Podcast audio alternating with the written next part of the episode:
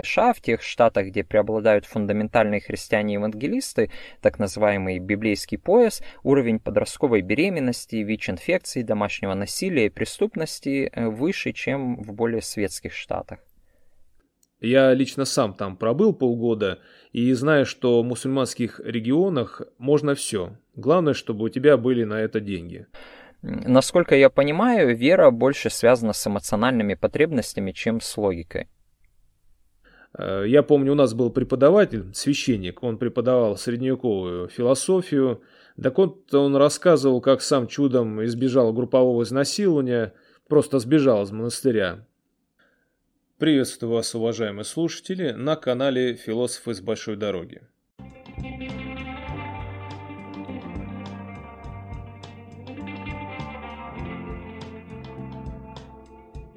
После небольшого перерыва я рад вам представить моего нового собеседника. Максим является аспирантом религиоведения и ассистентом преподавателя в Университете Калифорния. Также он магистр богословия и бывший пастор. Максим ведет свой канал на YouTube, где интересно, доступно рассказывает э, о, казалось бы, привычных вещах, но делает это действительно с таким вот э, научным подходом и с таким вот огоньком. Так что я прямо-таки очень рекомендую посетить его канал – потому что многие привычные нам вещи из религии кажутся как бы понятными, но если задуматься, откуда и растут ноги, что за природа этих феноменов, то многое для нас окажется достаточно неизвестным, а то и противоречивым. Итак, мы договорились о беседе, но, к сожалению, живем мы в различных часовых поясах, поэтому Максим записал ответы, я, в свою очередь, записал вопросы, ну, как я делал до этого в интервью с Сергеем Падве. Ну и, в общем-то, я смонтировал, получилось достаточно интересно, и, повторюсь, мы затронули достаточно много таких вот злободневных, по-настоящему злободневных тем. Итак, начнем. Здравствуйте, Максим. Скажите, а интерес к религии сразу появился в его научном виде или сначала была просто вера? Нет, я с детства был богобоязненным. Это передалось от обоих бабушек. Они оказали на меня влияние.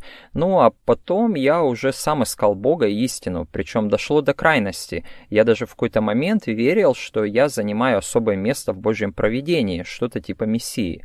Я даже подумывал в лет 18-19 стать отшельником типа Иоанна Крестителя и создать свою религию, потому что ни одна из существующих меня не удовлетворяла.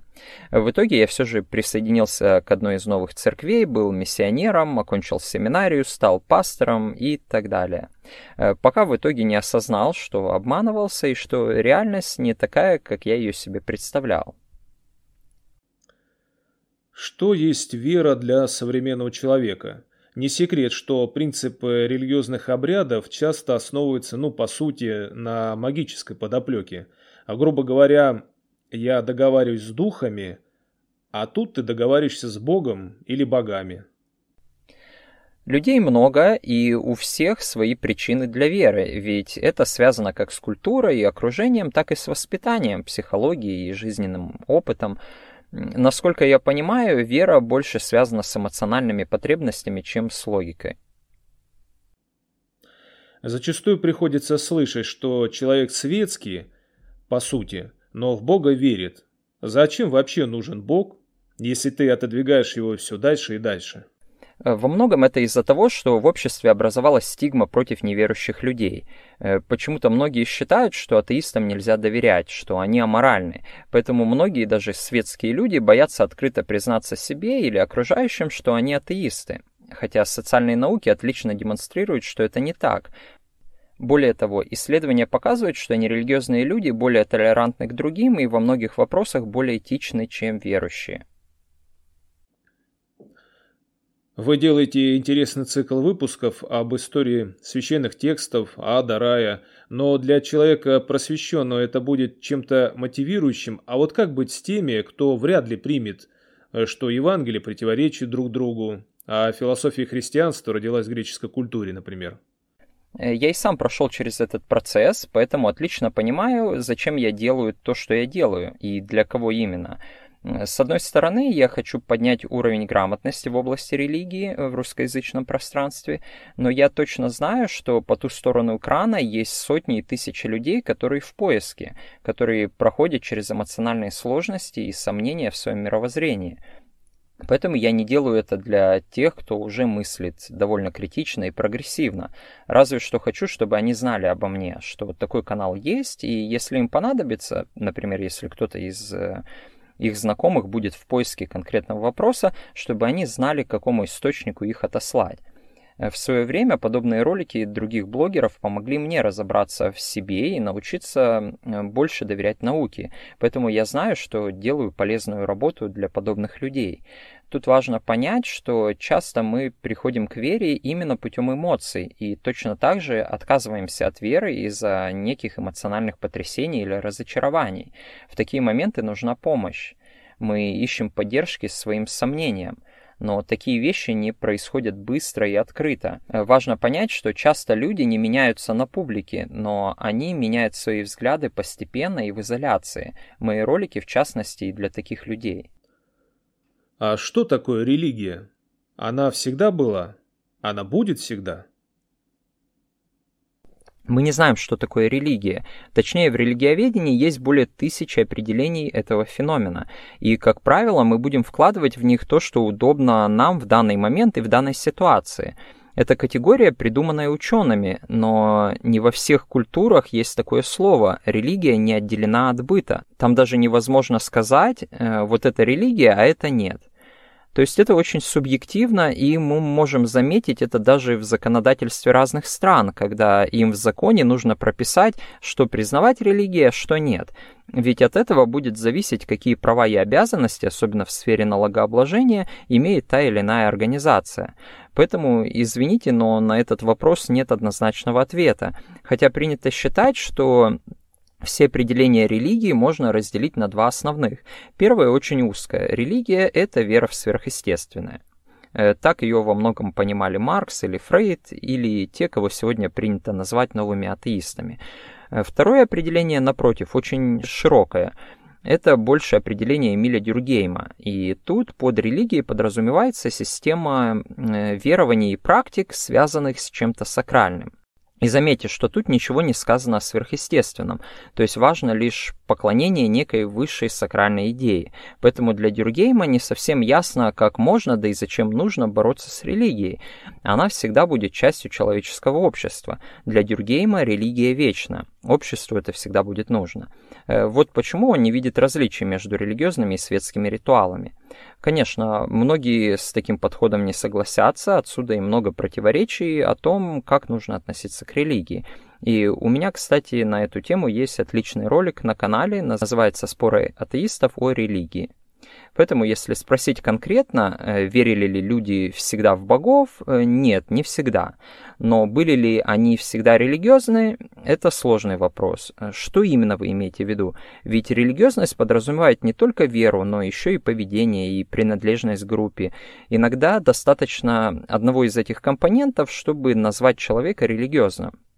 У меня на канале также есть ролик о том, есть ли религия у животных, где я привожу примеры исследований различных э, экспертов на тему аффектов и ритуализированного поведения у животных. В общем, все это сложно и условно. Ну и, наконец, отвечая на ваш последний вопрос, будет ли религия всегда, важно понимать, какое мы перед этим дали определение религии. Если спросить себя, будут ли люди всегда верить в сверхъестественное, Возможно, нет. Если мы идем путем более широкого определения, то ответом скорее будет «да». Форма религиозного мышления не всегда связана с Богом. По сути, вера в план Далласа или плоскую землю или антипрививочники – это же ведь тоже форма религиозного мышления. Многие атеисты тоже не всегда способны мыслить критично, от чего доверяют всяким непроверенным вещам и конспирологиям. То есть человек может быть материалистом и отрицать все духовное, но при этом верить э, в теории заговора или просто иметь странные политические или ксенофобные маргинальные взгляды. Хотя все это условно и меняется со временем. И все же порой такие люди верят в полную ахинею и никак не проверяемый или доказуемый бред. Э, можно ли это назвать формой религиозного мышления? Опять же, зависит от вашего определения. В узком плане нет, в широком – да. Отдельной темой у вас шло взаимодействие СССР и религии.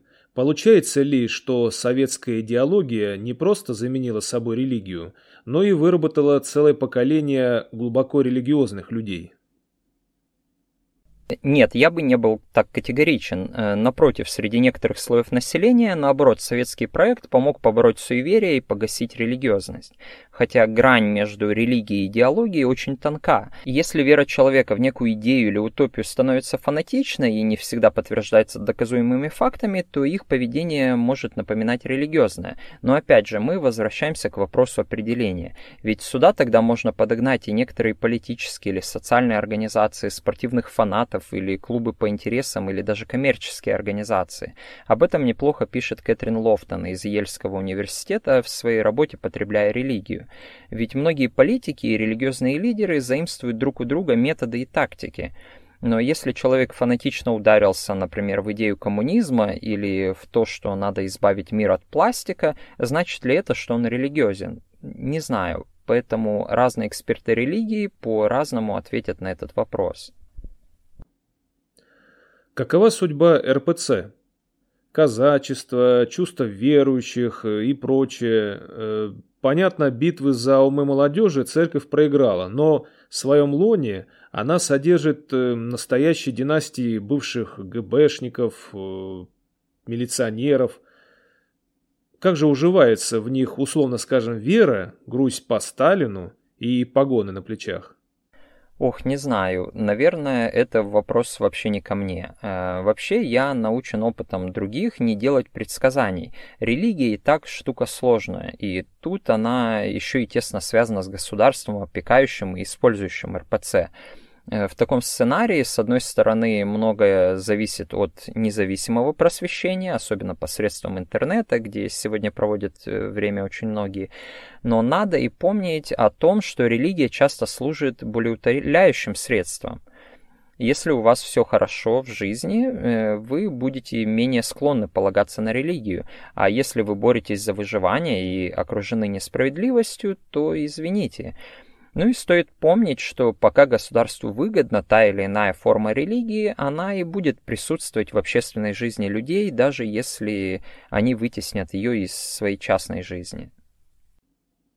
Несмотря на патриархальность в церковной среде, не раз церковь становилась очагом скандалов, связанных с сексуальными вопросами, в том числе однополыми отношениями и даже насилием. Э, я помню, у нас был преподаватель, священник, он преподавал средневековую философию. Так вот, он рассказывал, как сам чудом избежал группового изнасилования, просто сбежал из монастыря. Выходит, разного рода инверсии находят обострение в такой вот закрытой и патриархальной среде. Да, наверное, подобные скандалы окружают и католическую, и англиканскую церковь. Э, как по мне, так это указывает не столько на слабость человеческой природы, сколько на лицемерие и неискренность в вере. То есть для таких людей вполне нормально продолжать э, служить в церкви даже после потери веры.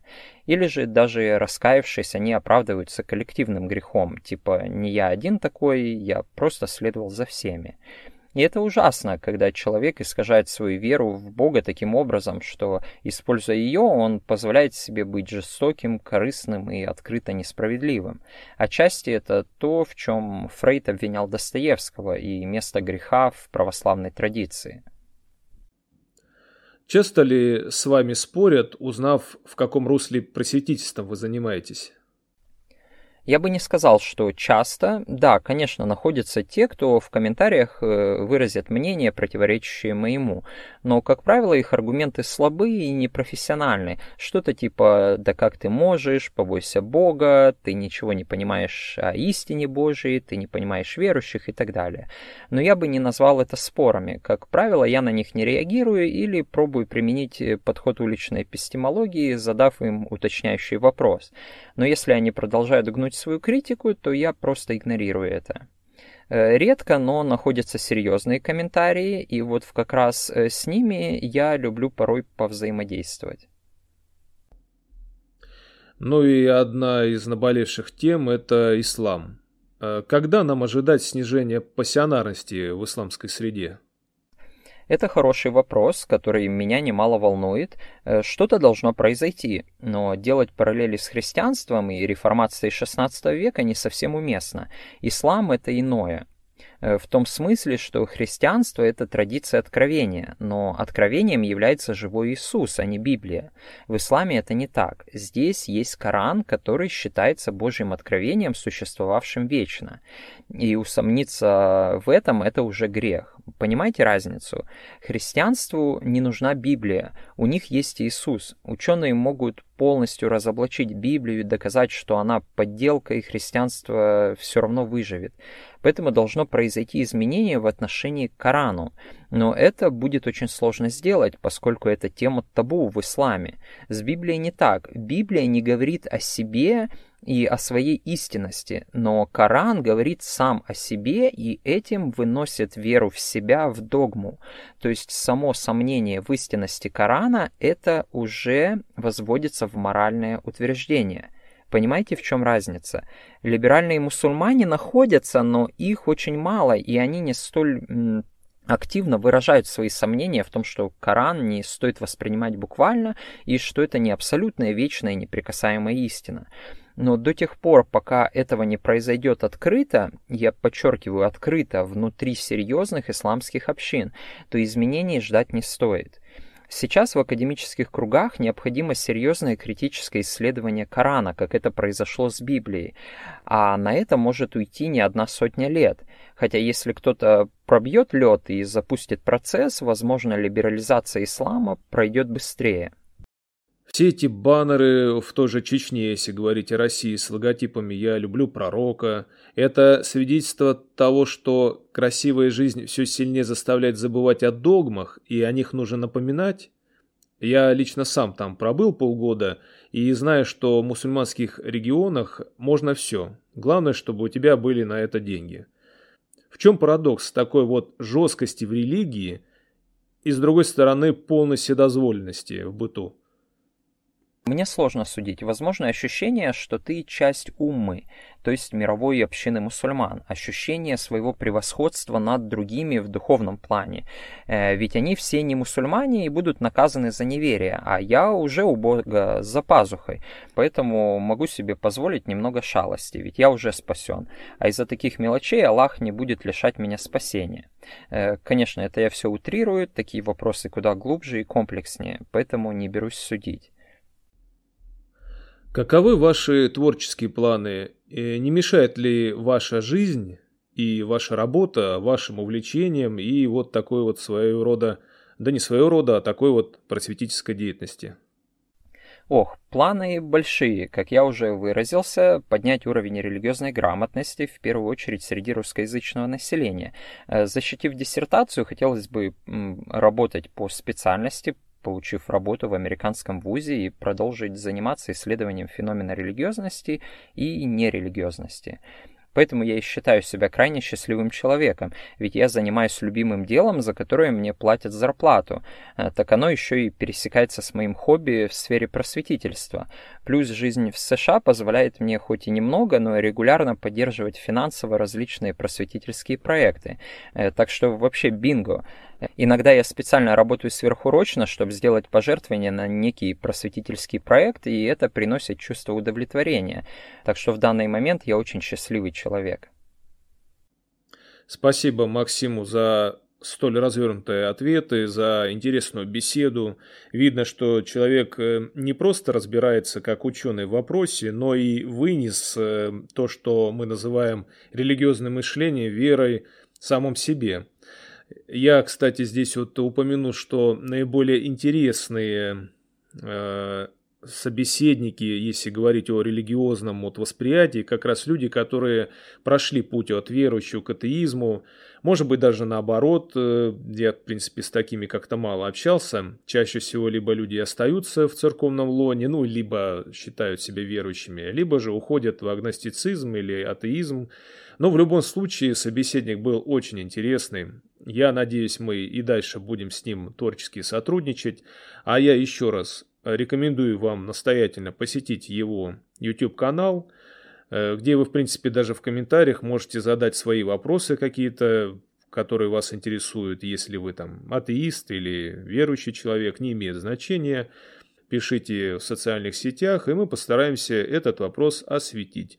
Еще раз благодарю моего собеседника. Надеюсь, вам также понравилось это интервью. Пишите комментарии, слушайте нас. Всего вам хорошего.